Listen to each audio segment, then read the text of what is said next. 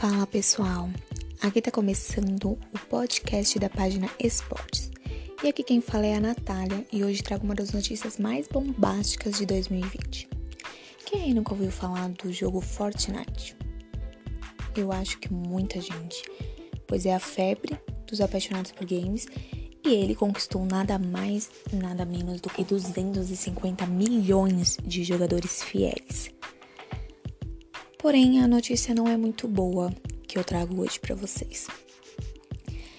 Após a Epic Games, desenvolvedora do jogo, do jogo Fortnite, ela criou um sistema independente capaz de vender moedas internas utilizadas pelos jogadores, oferecendo um desconto de 20%.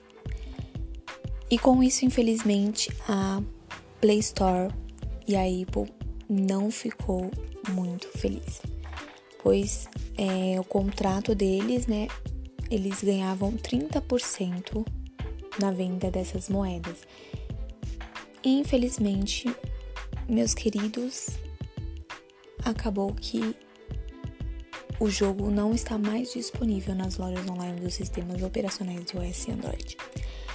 E a Apple também classificou essa atitude da Epic Games, que é a desenvolvedora do Fortnite, como inadequada a postura dela em oferecer um desconto através dos jogadores na plataforma dela. E a Google, por sua vez, garante que a decisão de retirar ela das lojas online foi a própria segurança do usuário pois ela não acha certo é, a Epic, claro, desenvolver aí um desconto onde talvez não transpareça nenhuma segurança e a gente sabe que a Google sempre deixa claro tanto é, a na verdade a Google como a Apple, né, que é nos seus, nas suas lojas online, né, operacionais iOS e Android, oferece. Então, essa é a notícia triste para os 250 milhões de jogadores. Mas vamos deixar aqui a notícia que essa guerra não está por fim.